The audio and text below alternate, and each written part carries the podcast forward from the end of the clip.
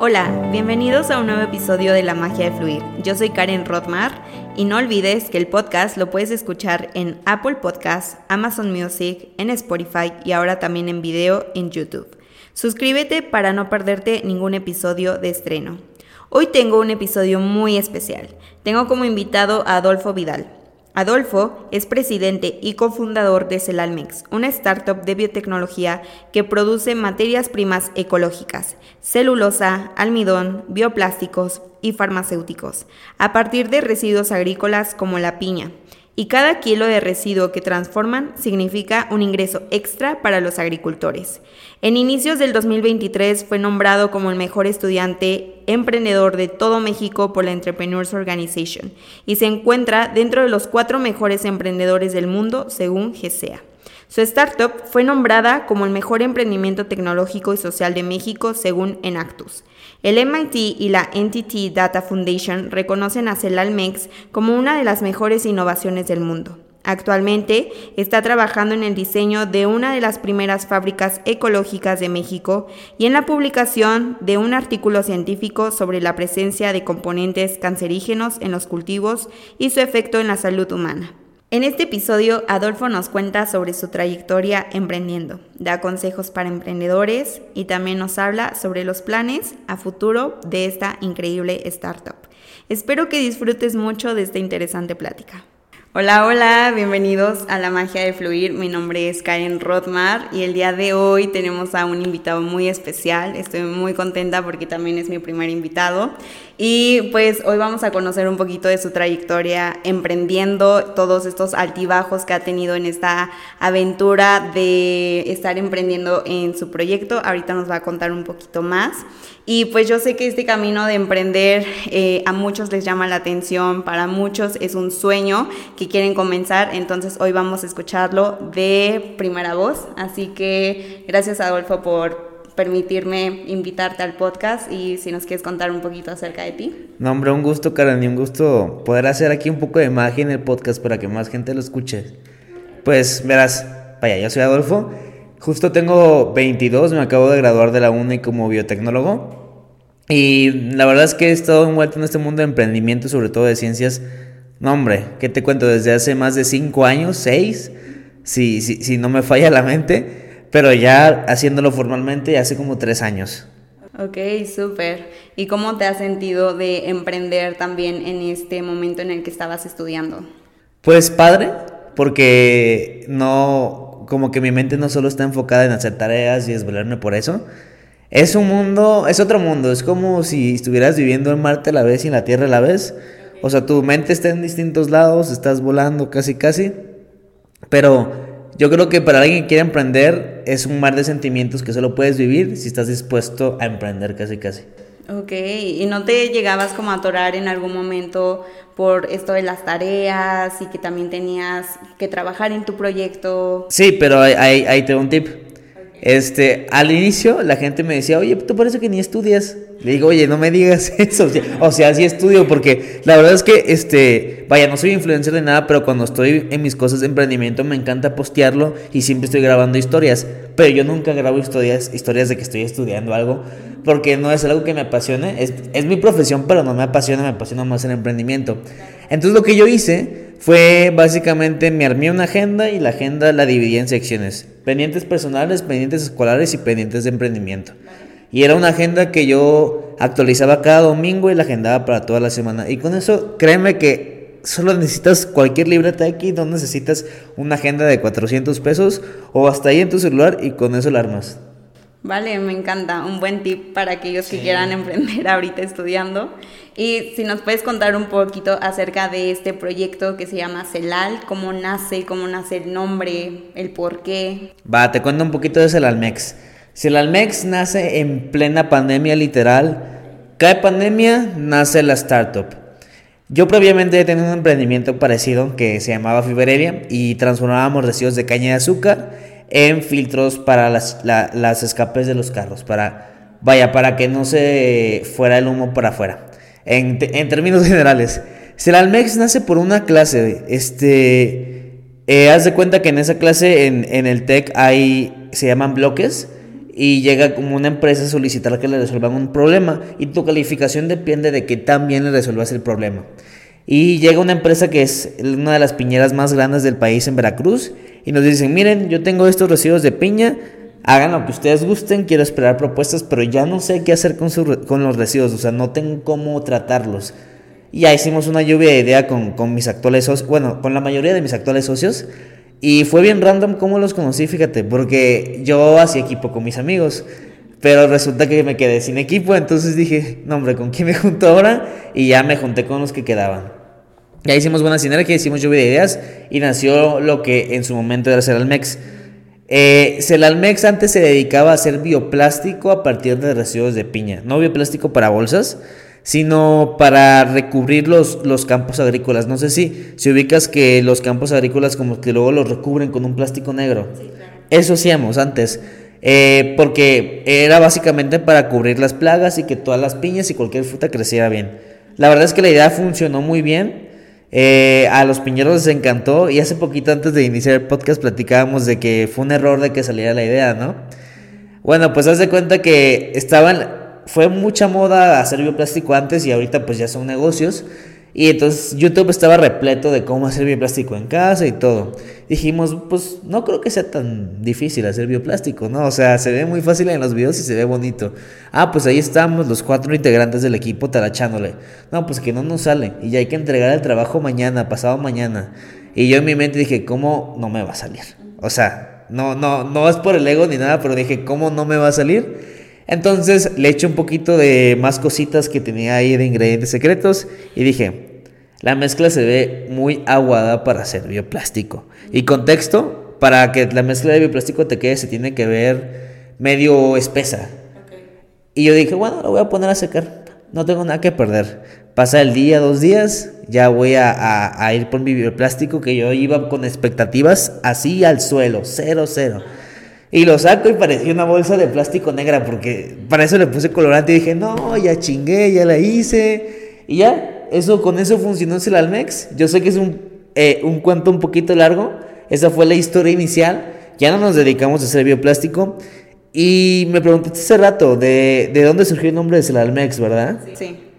Está raro. Al inicio no nos llevábamos, no nos llevábamos el Almex. Yo creo que todos los emprendimientos que tienen cambios siempre Igual las empresas actuales siempre se cambian, van cambiando y evolucionando.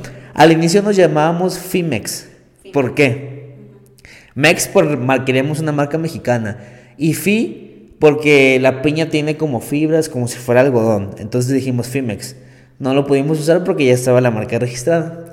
Y dijimos, ¿qué queremos hacer? Queremos una identidad.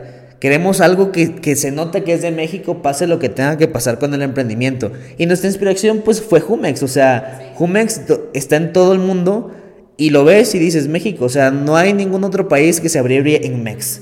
Entonces dijimos, vamos a hacer eso. Te comenté hace rato que hacíamos bioplástico, dejamos de hacer bioplástico, nuestros productos actuales son celulosa y almidón, no sé si sepas qué es cada uno. Bueno, la celulosa es como si fuera algodón, es parecido, se usan para fines similares. Y el almidón es la maicena, literal. Entonces dijimos, pues tenemos esos dos productos por ahora. Ah, pues cel de celulosa y al de almidón. Y de ahí salió el celal y mex de México, pues el almex. Y de ahí salió. Buen nombre. Sí. Hace rato, este, antes de iniciar el podcast, eh, me estabas contando que tenían como alguna idea de tal vez cambiar el nombre, por qué y por cuál sería. Mira, no es una idea que hayamos platicado en todo el equipo, es como que un pensamiento que yo tengo. Me gusta el nombre, no, no, no es como que me disguste, pero me ha pasado con muchas personas que me dicen, este, ¿cómo va a ser el Y yo pienso, ah, pues, no sé si no quieren decir el nombre completo o se les olvida que es el MEX. Entonces, por eso, o sea, no es nada personal ni nada, pero me ha tocado con muchas personas, digo, chance es difícil pronunciarlo, entonces algo más corto, algo, pero es un pensamiento, chance es mi propio pensamiento, no lo sé. Ok, entiendo, pero va a seguir el MEX. Ah, sí, queremos mantener la marca mexicana al 100%. Muy bien. ¿Y qué ha sucedido tras, después de encontrarse con este nuevo, qué es, producto? ¿Cómo, cómo le podemos...? ¿El bioplástico? Sí, el bioplástico. El bioplástico que te conté fue en 2021, o sea, la verdad es que tiene ya bastantito. En ese momento no, no teníamos pensado que iba a ser un emprendimiento como lo es hoy. Te, como te digo, ya no hacemos eso, nos dedicamos a hacer celulosa principalmente y almidón y encontramos muchas otras cosas más. Eh, vaya, fue una evolución de años. Nosotros no teníamos planeado que íbamos a acabar registrando una empresa y también una marca. Te digo por qué. Porque al inicio pensábamos, ah, pues resolvemos el problema a los, a los piñeros y aparte les vendemos un producto. Ah, pues ellos son nuestros proveedores y clientes, lógico, ¿no? Pero de ahí resulta que será una convocatoria a nivel nacional que nos llaman. O sea, nosotros no nos enterábamos cómo nos contactaron, pero queremos saber por qué. Este, nos llaman y nos dicen, oigan, ¿ustedes tienen celulosa de piña? Y les dijimos, pues sí tenemos, pero no producimos. y aparte aún así todo estaba a nivel laboratorio. No, pues es que aquí hay una empresa que quiere probar con celulosa mexicana y pues no hay celulosa mexicana. Y dijimos, pues vamos a entrarle. Y nosotros pensamos que era un concurso. No era un concurso. Era probar tu MVP, que el MVP es como que tu primer prototipo, tu producto funcional, aunque no esté chulo, para lanzarlo al mercado. Y fue un trabajo de, ¿qué te digo? Seis, máximo nueve meses afinando todo para que la empresa pudiera tener el producto. Funcionó. A la empresa le gustó mucho el producto. Este, por temas de conflictos de interés terminamos la relación pero esa fue nuestra primera idea de que, que, México sí quería un producto como el que estábamos haciendo. Entonces dejamos por un lado el bioplástico y nos fuimos por este celulosa, que es como si fuera algodón. Hemos seguido trabajando en eso. Este, en ese momento la celulosa era para hacer contenedores de bioplásticos, no bolsas ni nada. Haz de cuenta como platos de bioplástico para comedores, algo duradero, que durara, no, no que se degradara. Y pues vaya, el torno ha sido celulosa, después descubrimos Muchos usos más. Sabemos que la celulosa, bueno, lo voy a decir para que suene más fácil, algodón, pero no es algodón.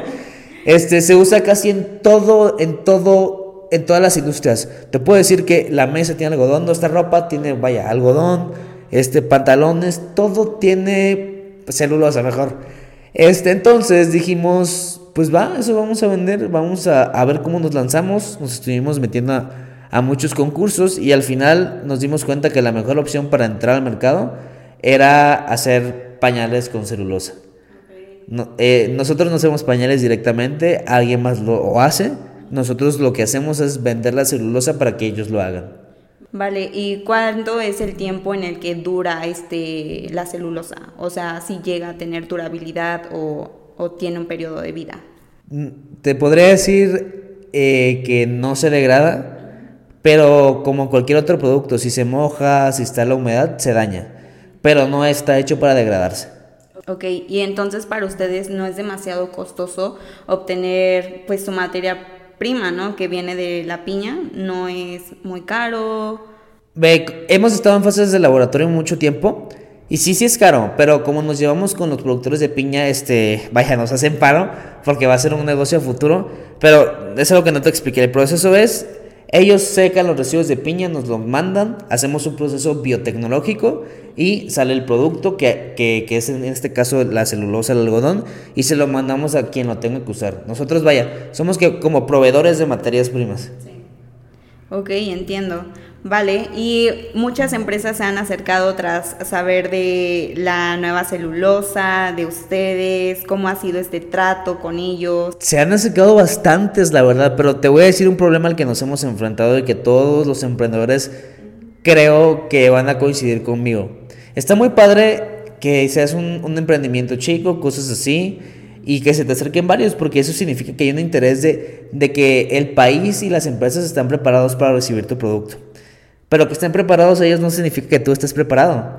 O sea, como bien te comenté, estuvimos mucho tiempo en laboratorio y ellos nos decían, ah, pues, se nos acercaron empresas grandes que no puedo decir el nombre por temas legales.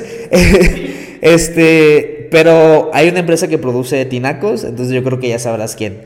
Nos dice, no, pues vamos a hacer las pruebas, las hicimos todo bien. Oye, ¿cuándo nos puedes mandar 5 toneladas?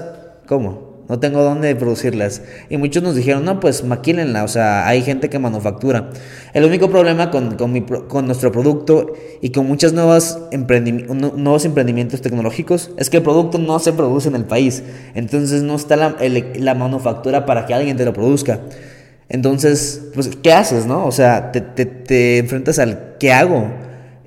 Lo, lo que yo recomiendo y que, que me ha pasado, este, nunca nunca digas que sí puedes y que sea mentira. Porque vas a provocar cosas peores después. Porque, o sea, nos llegó a pasar a nosotros, decíamos que sí podíamos, aunque no podíamos, por miedo a perder tal cliente.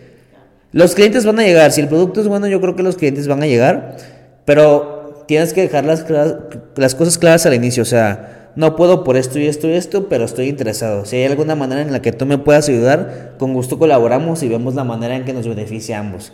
Eso es lo que yo recomiendo. Eh, es en general, hay que tener una comunicación abierta y sobre todo, vaya, en temas científicos como es el Almex, yo creo que hay que estar muy pendientes en no solo desarrollar tecnología. Un, emprendimiento, un emprendedor tiene que ser un todólogo, no, no es experto en todas las cosas, pero para que no nos vean la cara, o sea, hay más gente buena que mala en, en el país, hay, hay, que decirlo, y no quiero decir que hay gente mala, pero como te ven nuevo en el mundo, a veces se quieren aprovechar de ti, entonces hay que estar, hay que ser cuidadosos con ello. Sí, más cuando eres joven creo que piensan que eres muy inexperto y aunque puede que conozcas muy bien todo tu proceso, todo tu producto, pero pues eres más chico y a veces eso, no sé, ellos lo ven como que te pueden restar, que se pueden aprovechar, claro. No, a ver, de que, de que los emprendedores somos inexpertos, somos inexpertos, o sea, eso me ha quedado clarísimo muchísimo tiempo, pero que seamos inexpertos no significa que no podamos aprender. Yo creo que algo bonito de emprender es, bueno, que a mí me tocó, por, por el destino, ¿no? O no sé qué, emprender estando estudiando. Porque neta son muchísimos beneficios que eso te deja. Primero, vaya, tus papás te mantienen, entonces ya podría decir que tienes un ingreso, tu salita de estudiante. Dos, tienes las instalaciones de tu universidad para usarlas, solo es cuestión de que te muevas. Tres, hay muchas convocatorias que dan dinero a estudiantes emprendedores que no te lo van a dar una vez que te gradúes. Entonces, todos los emprendimientos necesitan dinero al inicio, aunque no vendas, aunque no seas nada. Y cuatro, que hay mucha gente en la misma universidad que quiere crecer y a veces puedes eh, eh, compartir el mismo interés de generar un emprendimiento. Y, y está muy, muy, muy padre. Sí, sí, sí. De hecho era justo lo que platicábamos en un episodio pasado, que yo les decía, es que algo de lo que yo me arrepiento un poco fue que cuando estaba en la universidad, pues decía, no, es que no tengo tiempo, quería emprender, pero pues no lo hice y todo esto. Y pues cuando ya uno sale de la universidad te das cuenta de que sí tenías tiempo, más tiempo del que pues llegas a tener cuando sales de la universidad, que sales bien perdido un poco. Entonces es mejor iniciar cuando estás estudiando para tener un poquito más de idea acerca del mundo de los negocios y perderle ese miedo. Sí, yo creo que el, mejor momento para iniciar, como bien no, recuerdo en qué libro lo dicen, no fue ayer ni es, no fue ayer, pero también es hoy, o sea, siempre es un buen momento para iniciar. Pero vean, yo inicié a emprender bien, bien, no con proyectos ya, ya después que la cagué muchas veces, porque la vas a cagar, o sea, es algo que tienes que estar consciente. Yo creo que el miedo que todos tenemos de emprender es que la vamos a cagar, la van a cagar, o sea, no hay manera. Están los que ya la cagaron y los que no lo han cagado, y ambos la van a seguir regando porque no es que cometan errores, sino es un proceso de que, ah, pues me tropiezo, pues me levanto. ¿Qué aprendí de esto para seguir haciendo las cosas? Entonces yo lo que les recomiendo, día uno de la universidad, vean en dónde se pueden mover en proyectos personales. Eh, y si la regan, solo ustedes se van a dar cuenta, o sea, chances sus amigos y se ríen, pero es una anécdota, o sea, no pasa nada. Y algo, bueno, a mí me hubiera gustado emprender desde en Celalmex desde el día uno de la universidad, porque ya hoy sería otra cosa, pero creo que las cosas se fueron dando. Y algo que decía Karen es del tiempo. Ah, miren, ahorita ya como yo ya acabé mi, mi, mi, carrera y ya me dedico full a, mi startup, eh, yo digo, pues me falta tiempo. No, no me falta tiempo, solo sobrepiensas que te falta tiempo y por lo tanto estás en TikTok y en muchas aplicaciones. Que pues no, no digo que no lo hagan porque todos queremos un momento de recreación para estar con nosotros, pero es seguir sobrepensándole las cosas. Y creo que lo mismo pasa en la universidad, pero tiempo, tiempo siempre va a haber, siempre y cuando estés dispuesto a tomarlo.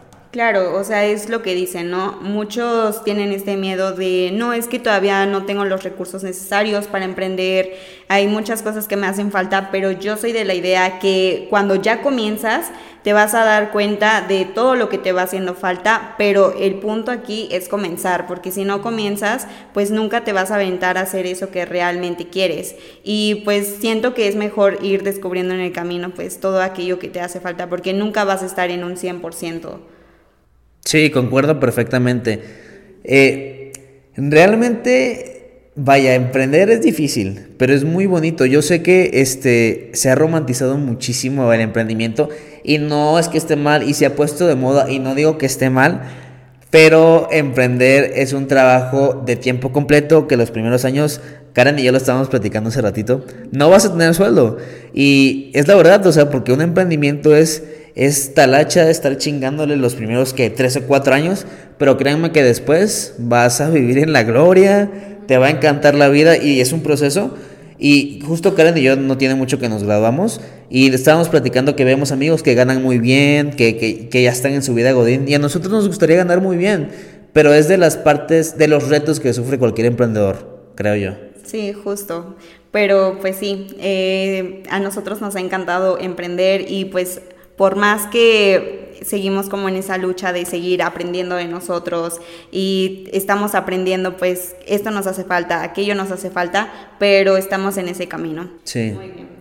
¿Y qué tips les podrías decir a los que nos están escuchando, viendo acerca de, pues, aventarse? Porque yo creo que, a ver, en la universidad has recibido, o recibiste, mejor dicho, muchísimo apoyo de tus profesores y de demás compañeros que iban viendo tu progreso. Entonces, ¿qué, qué nos podrías decir de eso? Tips tengo para hacer el podcast de dos días. Pero los primeros que, que, yo les doy es... Eh, se van a preguntar, es que no sé cómo emprender. Todos nos ponemos como que una pared encima de que no sabemos. Gente, tienen YouTube, ChatGPT, créanme que les van a dar paso por paso de cómo generar una idea de emprendimiento. No, pues es que no sé, me da pena hacer videos para promocionar mi emprendimiento o no sé si los hago bien.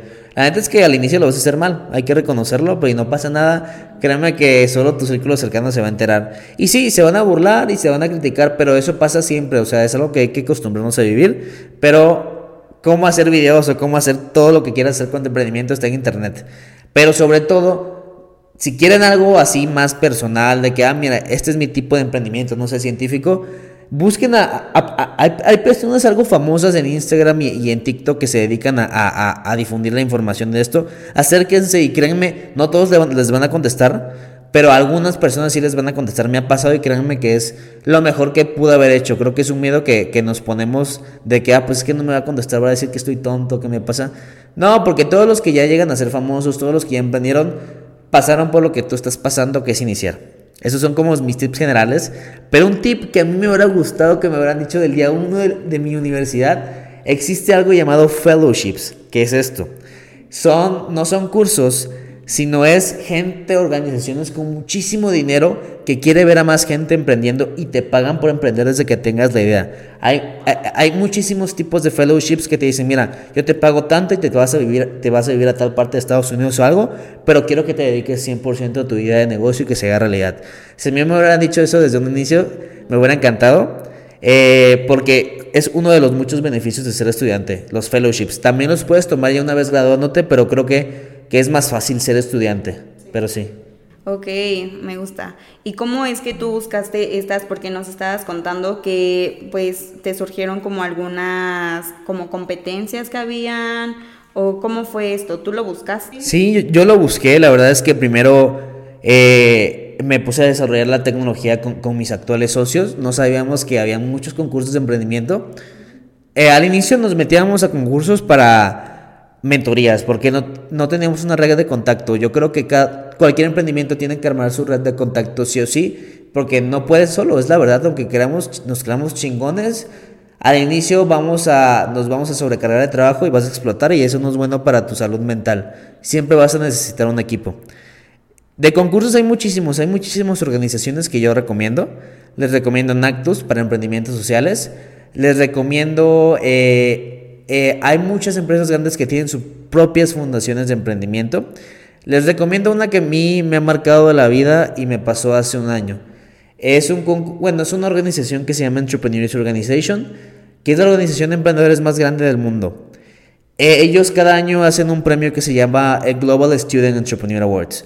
Yo realmente conocí ese concurso de pura chiripa. O sea, realmente yo para encontrar concursos me metía a los grupos de emprendedores del TEC, páginas del TEC, y realmente cualquier universidad lo tiene, y ahí tienen todo lo que hay. Concursos que te dan dinero, concursos que te dan viajes, concursos que te dan mentorías, depende de tu interés. Pero yo llegué al punto en Celalmex que yo ya lo que quería era dinero. No tanto para ganar dinero yo, sino porque sabía que hay cosas que el tecno me podía brindar y que necesitaba para poder avanzar. Te da un poquito la, es, esta anécdota que me encanta y, la neta es que me cambió mi vida por completo. Eh, justo en diciembre que del 2022 una amiga manda un mensaje a un grupo de emprendimiento de una convocatoria del Global Student Entrepreneur Awards, que eran 100 mil dólares de premio. Yo dije, no hombre, wow. Pero en ese momento era diciembre del 2022, la verdad es que yo no tenía absolutamente nada que hacer. Este, dije, ah, pues me voy a meter, o sea, me meto, lo lleno. No, hombre, la, la convocatoria y el formulario más largo que he llenado en mi vida. O sea, yo además lo llené porque neta no tenía nada que hacer. Tardé como tres semanas en llenarlo. en verdad no tenías nada que hacer. porque eran muchísimas cosas. Lo lleno y dije, pues va. La verdad es que se me había olvidado. Llega enero, un mes, un, mes, un cachito después, pero en enero me mandan correo de que fui seleccionado para la etapa regional de ese concurso. Contexto, este concurso es como la Mundial de Emprendimiento para estudiantes. Entonces, pues es etapa regional, etapa nacional, Latinoamérica, por continente, hasta que llegas a una mundial. Súper importante. Sí, o sea, es como la Mundial de FIFA para estudiantes emprendedores, esa es. ¿Dónde se llevó a cabo? En Sudáfrica. Pero ahí para allá voy. Paso la regional y me dicen, va a ser un pitch, pero te queremos conocer. Y yo, y yo de, pues, con gusto, ¿dónde me apunto? Pero en ese, yo, en ese momento yo no sabía que había una mundial en Sudáfrica. Yo solo me había metido, la verdad es que no leí toda la convocatoria. Y luego me dicen, va, este, estamos al pendiente, te avisamos cuándo es la regional, va a ser en Ciudad de México, pero no sabemos si es presencial o en línea. Yo dije, ah, pues va. Y en eso, como a las dos semanas me llaman y, y me, me, me, dijeron, Adolfo, te tenemos una mala noticia. Yo dije, ah, pues ya me descalificaron. Este, pues ya no va a haber regional directo, la vamos a hacer nacional, vamos a pasar a 10 emprendedores. Lamentablemente no podemos pasar a todos y yo dije, ah, el típico charro no quede. Pero a ti sí te vamos a llegar, eres de los 10 finalistas y yo no manches, te vamos a pagar todo, te vas en 3 días a Monterrey, prepara todo. Era un pitch de 10 minutos, ahí me ves a mí en la compu, pa, pa, pa, pa, pa, A mí me encanta hacer pitches, que es como un speech, pero enfocado en emprendimiento. Y yo dije, pues ya voy. Yo me sentía tranquilo de la vida. O sea, realmente no ha habido concurso en lo que más tranquilo me sienta. Porque este concurso te evalúan lo que haces con tu emprendimiento, que es como un 30% de la calificación, y el 70% tu historia de vida como emprendedor. ¿Qué te llevó a hacer lo que tú haces? Entonces no importa que no tengas ventas, no importa que estés empezando. Quieren ver cómo es tu potencial de emprendedor. Yo recuerdo que fui, había más emprendedores. Ahí conocí a uno de mis actuales socios, socios y este paso enfrente de empresarios. Era mi primera experiencia con empresarios, entonces yo estaba voladísimo hago el pitch. Este, para eso yo siempre tuve como que una buena espinita. O sea. Algo que te dice. Sí, sí, o sea, iba sin expectativas, pero algo me decía, pues ve, o sea, no tienes nada que perder. Paso y ya anuncian este el top 3. Tercer lugar quedó mi actual socio. Segundo lugar quedó otro chavo que la verdad es que su emprendimiento me, me, me impresiona. Hace drones para, para eh, checar los errores de los aviones. O sea, literal, los drones rodean los aviones. Y es de Monterrey. Y yo dije, no, pues ya no gané. Y en eso le dije a un empresario, oye, ¿me puedes grabar por si gano? Y en eso iba a decir primer lugar. Y en eso veo que la cámara enfoca a mí. Yo dije, ya gané. O sea, sentí como que se me bajó la presión por la emoción. Y ya dice mi nombre y todo. Y lo mejor es que me dieron dinero y no decía la convocatoria. Y yo ya chingué. Y me dice, no, es que la siguiente, parte eh, la siguiente parte son los cuartos de final de la mundial. Tienes pase directo a la mundial. Va a ser en, en Sao Paulo. Y yo, ¿cómo? ¿Me van a ganar en Sao Paulo? Me dijeron, sí, pero está por verse. Se canceló, fue en línea, este, gano cuartos de final, o sea, cada vez, tengo los videos, creo que los subí a TikTok de mi reacción, porque era algo que no me esperaba. Gano cuartos de final, paso a semifinal. En cuartos de final te enfrentas todo Latinoamérica. En semifinal te enfrentas ya con todo el mundo. Y ya eh, para, para semifinales éramos 18 semifinalistas en todo el mundo de 10.000 aplicantes. Ahí fue donde me empezó a caer el 20. Yo dije, ¿en dónde estoy? Eh, afortunadamente ya para la semifinal me había enterado que me iba a ir a Sudáfrica si ganaba y ganó la semifinal. ¡Ay, qué padre! Y en la semifinal está padre porque pasamos tres latinos. Yo de México, una chava de Ecuador y una chava de, de Colombia. Este, y pues me lancé a Sudáfrica, o sea, la verdad es que yo nunca había salido del continente, solo había ido a Estados Unidos y a Guatemala. Entonces yo creo que es obvio para quien sea, ah, pues piensan de que la primera vez que salen del continente Europa, ¿no? Yo en mi vida sabía que iba a ir a África. No, hombre, fue una experiencia padrísima. les recomiendo a todos el Global Student Entrepreneur Awards. Abre cada año, cada año. Este, este año la sede es en Singapur.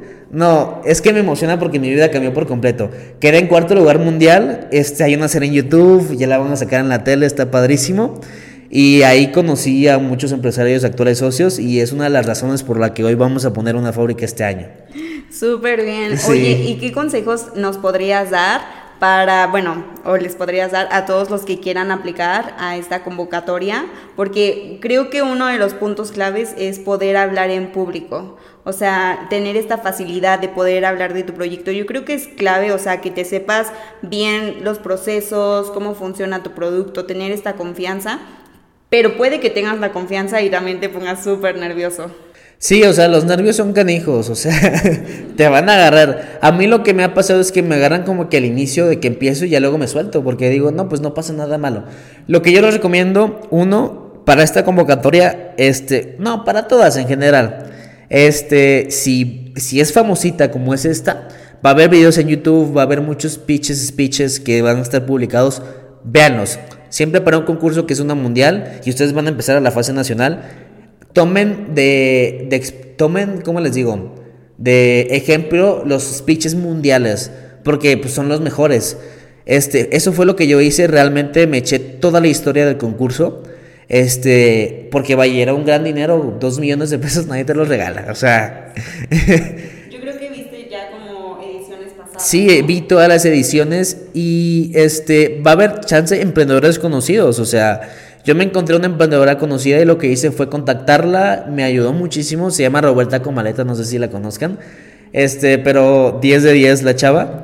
Me ayudó muchísimo, hubieron muchos empresarios que confiaron en mí, hasta la fecha lo hacen. Creo que en cada concurso que hace una organización hay empresarios. Los empresarios no son malos, creo que es un estigma que tenemos en, en México, todos los empresarios son buenos porque los empresarios en algún momento fueron emprendedores y saben lo que tú estás viviendo, independientemente del proyecto que tengas. Entonces yo les recomiendo eso, yo les recomiendo asesorarse en su universidad con profesores, con gente que vaya a concursos, porque hay gente, o sea, aunque no, no tengan los reflectores encima, hay gente. Y sobre todo que practiquen, se pongan un espejo en, en, medio de ustedes y practiquen como si ya lo estuvieran hecho. Y también que se graben, porque una cosa es que hablen al aire y otra cosa es que se graben y otra cosa es que este, practiquen enfrente de un espejo, porque hay que tener ademanes. Y algo que a mí me daba mucha pena al inicio es graben y manden el video a sus amigos. Que ellos, aunque se lleven burlones con ellos, si son sus amigos les van a decir la verdad. Mándenselos. O sea, neta, no tienen nada que perder. Chance un jajaja y ya, pero está ahí. O sea, un que te digan un jajaja apostándole a dos millones de pesos, pues es, una, es un balance. Esos son los tips que doy. No van a dar su mejor pitch la primera vez que lo den. O sea yo podría decir que me considero un experto dando speeches porque me encanta vender, la verdad es que me encanta, pero cuando inicié era pésimo, o sea, y si pierden concursos no pasa nada, los concursos se abren cada año. O sea, ahí van a estar mientras este, ustedes estén dispuestos a tomarlos. Sí, justo, o sea, creo que esto es más que nada lanzarte, porque puede que no ganes o puede que sí, que eso está padrísimo, pero de cualquier forma vas a terminar ganando, porque el networking es esencial. Y como dices, o sea, en estos concursos te has encontrado con figuras súper importantes que te han ayudado ahorita a poder avanzar en tu proyecto y digo, está fantástico. Sí, miren, o sea, yo sé que duele no ganar concursos, pero como me ven hoy, he participado en miles de concursos y he ganado nada más como 3, 4, o sea Creo que uno no depende qué tanto buen, qué tan buenos sean ustedes y qué tan bueno sea su propuesta de emprendimiento. También depende de los jueces y depende de lo que pide el concurso, porque no todos los concursos piden lo mismo. Hay concursos para emprendimientos eh, eh, este, científicos, para emprendimientos sociales, para emprendimientos tradicionales, que no tiene nada de malo. O sea, yo creo que hay otro estigma, yo sé que ya me estoy alargando un poquito. Hay otro estigma en el emprendimiento mexicano que tiene que ser este descubrir el hilo negro, descubrir algo que sea patentable. No, o sea, no tiene nada de malo crear emprendimientos tradicionales como pastelerías y cosas así. O sea, pastelería siempre va a haber, este restaurante siempre va a haber, pero se puede innovar. O sea, cada, estoy seguro que cada año hay una pastelería de moda que dices, no hombre, está riquísimo. Es una chava, un chavo que se atrevió a emprender en algo que ya existía, pero mejoró el sabor. Cosas así, o sea, no tienen que crear un producto desde cero. Nosotros lo que hicimos fue innovar, mejorar algo que ya existía en otros países y traerlo aquí en México, porque eh, la ventaja que tenemos como, país es que eh, como hay muchas cosas que importamos, no todo se produce aquí. Entonces, siempre emprendimientos para producción nacional son bien aceptados. Me encanta, muy bien. Y a ver, cuéntanos, Adolfo, ¿cómo te visualizas a ti y también a Celalmex en los siguientes años? No sé, en unos 10 años. No, hombre. a Celalmex sí la visualizo como la principal, bueno, ya empresa de biotecnología de México. Si bien no lo dije hace rato, este, aparte de producir algodón de, de piña y maicena, a lo que hay detrás es mucho mejor, que sí lo puedo decir Hemos encontrado anticancerígenos, antioxidantes, componentes para hacer autopartes ecológicas a partir de los residuos de piña.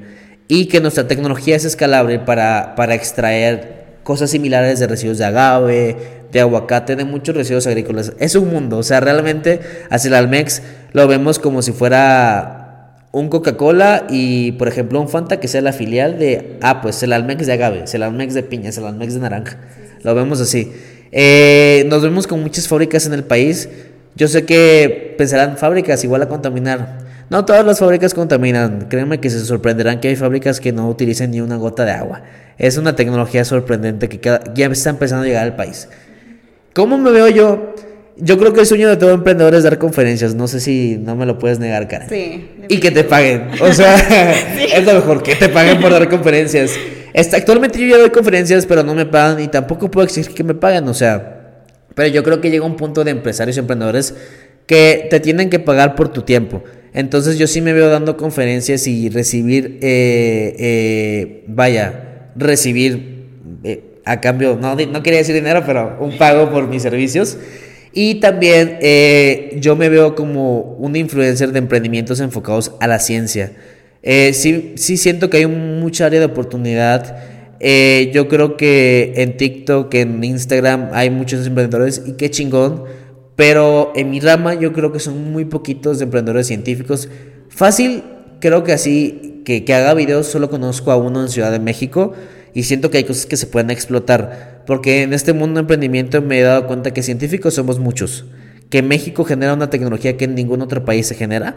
Aquí les pongo un ejemplo, hace poquito en Puebla eh, crearon un proyecto que reducía los, vaya, los pedos de las vacas al 50% y aumentaba dos veces la producción de leche con una pastilla hecha de algas. Entonces ahí te echabas todo el problema de metano que se puso de moda, que las vacas y la industria ganadera es la principal contaminante del mundo. Qué interesante. En la UNAM están creando este eh, con nanotecnología e inteligencia artificial, curas contra el cáncer de mama. Esto nadie lo está haciendo en otro país. Entonces creo que los científicos necesitan una voz y vaya, yo estoy de acuerdo que toda la ciencia se tiene que volver emprendimiento.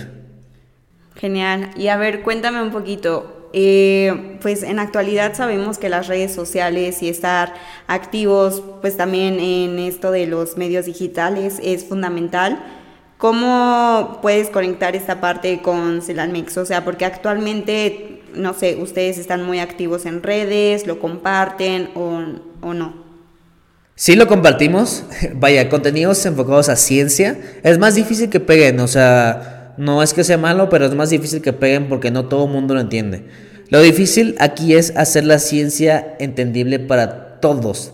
O sea, que hasta tu abuela, tu abuelo lo entienda. Y no solo de ciencia, todos los emprendimientos tienen que ser entendibles para gente que no sepa absolutamente nada. Eh, nosotros sí nos encanta, bueno, sobre todo a mí me encanta crear contenido, no soy TikToker ni nada, pero como dije hace rato, siempre me encanta subir cuando estoy haciendo cosas de emprendimiento a, redes. Eh, como tal en Celalmex nos vemos creando un contenido distinto porque nuestro producto es enfocado a las industrias, no a consumo general. Entonces es un poco distinto, pero sí queremos vaya, hace ruido para que más emprendimientos científicos salgan a la luz. Sí, claro. Y pues también eh, no sé si nos pudieras contar acerca de ahorita los pasos que estás dando con Celalmex. Nos contabas que están por tener una fábrica, cómo ha sido este proceso. Sí, estamos por tener nuestra primera fábrica. Eh, va a ser una fábrica algo pequeña, se consideran como plantas piloto. Eh, es un proceso padrísimo, o sea, llevamos planeando esto más de un año. Cada vez está más cerca de dar la luz, pero es muy difícil querer montar una fábrica cuando uno eh, no tienes el dinero para hacerlo y no tienes el expertise, de haber trabajado en, en, otro lugar. pero ahí es donde entra la red de contactos que te mencionaba hace rato. Eh, cada vez que cada emprendimiento arme su red de contactos van a encontrar muchas personas que ya saben hacer algo y que si bien les pueden cobrar eh, o bien no les pueden cobrar, los van a apoyar. Entonces nuestra siguiente etapa, bueno, la etapa ya de lanzamiento de dejar los laboratorios y empezar a ser rentables, es poner una fábrica en Ciudad de México. Vamos a hacer una colaboración con una institución de mucho prestigio en el país. Este, y no solo vamos a estar produciendo este celulosa, algodón de piña para generar pañales, sino también vamos a abrir espacios para que estudiantes entren. Vamos a abrir prácticas profesionales para generar tecnología, para generar patentes y para que no sea solo una empresa de producción industrial. Queremos seguir fomentando la tecnología. Eso es lo que estamos haciendo. Es difícil. Créame, como dije, créeme como dije al inicio de que es un mar de sentimientos que solo quien quiere emprender va a saber lo que se siente Da felicidad contarlo, sí, da emoción, da nervios, sí, pero detrás hay alguien que puede estar estresado, alguien que ha llorado, hay alguien que está viendo la manera de solucionarlo. Es como si entregaras un proyecto final que tiene fecha límite de entrega y que ya lo dejaste para el último momento, aunque no es así, pero así se siente. Pero ya cuando ves los resultados, creo que todo vale la pena. Ok, muy bien. Y sí, suena maravilloso, ¿eh? Muchísimas felicidades.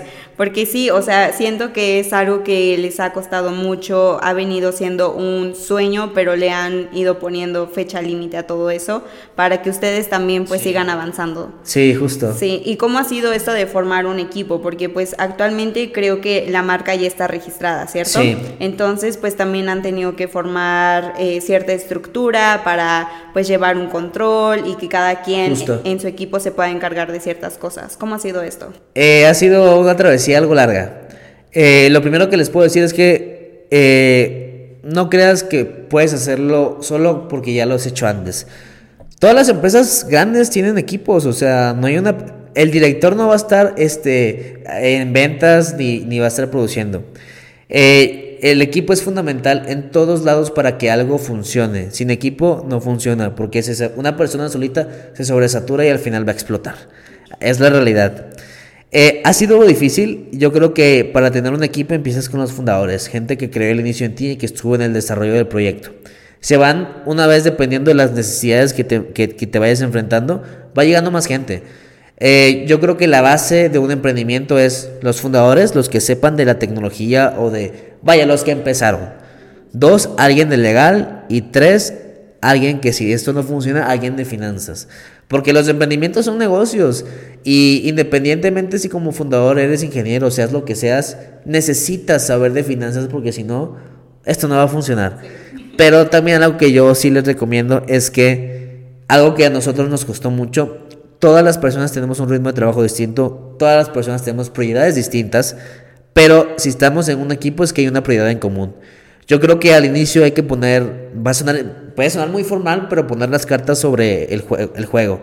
De que miren, yo trabajo así, ¿tú cómo trabajas? ¿Cómo nos podemos coordinar para que trabajemos simultáneamente? Si hay algún problema, la comunicación es primordial. Neta, si, si, si, si algo les incomoda en su equipo, no dude en decirlo ya. Porque esa incomodidad puede generar más y más y más y se va a una bola de nieve que al final va a explotar en un problema.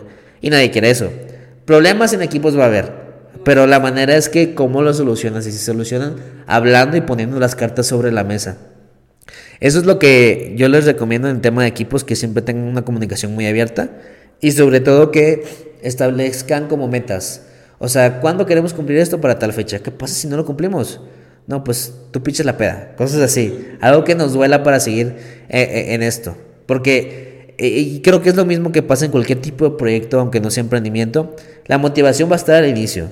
Pero cuando sean los momentos difíciles no va a haber motivación, pero va a haber disciplina y, la disciplina te regresa un momento de motivación. Entonces yo creo que es algo que hay que cuidar. Sí, bueno, no sé si tú compartas la misma idea, pero yo tengo como mucho este pensamiento de que creo que cuando tú tienes ganas de iniciar algo y vas como igual iniciándolo con una persona que tiene la misma mentalidad, el mismo sueño, a veces se vuelve un poco más sencillo porque hay momentos en los que justo como dices, te sientes súper, súper eh, desanimado y este otro compañero o compañera viene y te dice, oye, a ver, recuerda por qué iniciamos, por qué estamos aquí y pues yo creo que te has encontrado mucho con esto, ¿no? Sí, la verdad es que sí, o sea realmente yo soy una persona muy emotiva, entonces siempre tengo motivación, pero la motivación no dura toda tu vida, o sea, es por momentos, cada emoción, cada cosa que genera tu cuerpo es por momentos. Entonces sí, un equipo no solo sirve para motivarse, sino al final un equipo, en el caso de emprendimientos y emprendimientos que prosperen, se vuelven tus amigos. Tus socios se vuelven tus amigos porque con ellos convives y vas a convivir casi toda tu vida. Eso es lo que me ha quedado claro. Entonces, este, sí, todos servimos para un apoyo, este, entre todos. Y vaya, este, yo creo que hay que ser muy abiertos con, con quien comparte. Sobre todo hay que tenerse confianza. Sin confianza, aunque todos quieran prosperar ahí, no se va a lograr nada. Y esta confianza va de la mano de la comunicación. Vaya, es como, me lo han dicho y lo compruebo hoy, tener un equipo eh, y formar una empresa es como tener un matrimonio. O sea, las cosas tienen que funcionar, se van a pelear, pero lo que queremos evitar es el divorcio, es lo que queremos evitar. Buen punto, me encanta. Muy bien, Adolfo. Pues me ha encantado que nos contaras un poquito acerca de este emprendimiento, que nos dijeras tus altibajos. Y pues no sé, eh, antes de terminar, si quisieras agregar algo más, para motivar a las personas que nos escuchen, nos vean y se atrevan a seguir sus sueños, porque yo sé que es complicado, pero no imposible y en el camino pues te vas a ir eh, igual motivando más y vas a ir encontrando pues el camino que a veces al principio no está bien definido, pero creo que va a ir tomando más claridad. Les voy a dar tres tips que me hubiera gustado que me dieran al inicio. Uno, métanse a cualquier concurso que den dinero, o sea, dinero con mentorías uno, sí van a ganar dinero. Dos, los contactos que van a hacer van a cambiar el, futuro de su proyecto y de su vida. Y tres, van a saber cómo vender y van a saber todo lo que está pasando en el mundo. Y todos los proyectos que van en el mundo, créanme que les van a motivar el doble o el triple. Neta, lo que yo he visto que están haciendo en todo el mundo, me he dado cuenta que México está al nivel, aunque las noticias no lo pinten así. Pero me encanta, o sea, he visto gente que está desarrollando lavadoras que no utilizan agua, o sea, ¿en qué cabeza cabe eso, no? Otra, otro tip que yo les doy, pues cáguenla, o sea, yo sé que suena muy fácil que yo lo diga y que si alguien me lo dice, pues va a sonar raro, pero neta, este, o sea, prueben de que, ah, pues, oigan, yo les vendo esto, este, ¿les gusta? Por ejemplo, los que venden galletas de Costco, que a mí me impresiona, que luego traen su clip para que te cobren en tarjeta, pues pueden probar y vendiendo, este, galletitas del Costco y recibir retro. La tercera es que acérquense con gente experta, mándenles bien por Instagram, no todos les van a contestar. Hay alguien que sí les va a contestar y si les contesta, qué chido. Este, y también acérquense a profesores. créanme que en la comunidad universitaria hay profesores que también son empresarios, hay profesores que tienen muchas cosas que les van a sorprender. Acérquense a hablar, que no les dé pena porque sea mayor y que piensen que los van a ver como tontos, porque no es el caso. Y eso es todo. Perfecto, muy bien, me encanta. Pues nada, muchísimas gracias en verdad por haber compartido todo, toda esta travesía, esta trayectoria. Y pues ahora entendemos por qué ha sido reconocida como una de las mejores innovaciones. Celal em, perdón, Celalmex, ha tenido muchísimo impacto y también lo va a tener en el futuro, entonces pues creemos en esas innovaciones y en esos proyectos que pues van a venir a revolucionar lo que necesita ser cambiado, ¿no? Y pues nada, muchísimas gracias. Igual gracias a todos los que nos vieron, nos escucharon. Y ya saben, si quieren este, conocer un poquito más de su trayectoria y ver lo que le depara a Celalmex, pues pueden seguir a Adolfo. ¿Cómo estás en redes sociales? En Instagram estoy como adolfo.vidalr y en TikTok como Adolfo Vidal con doble A en el apellido. ¿Y la página de Celalmex? Celalmex.com, así la van a encontrar. Ok, perfecto. Ahora ya lo saben. Así que pues nada.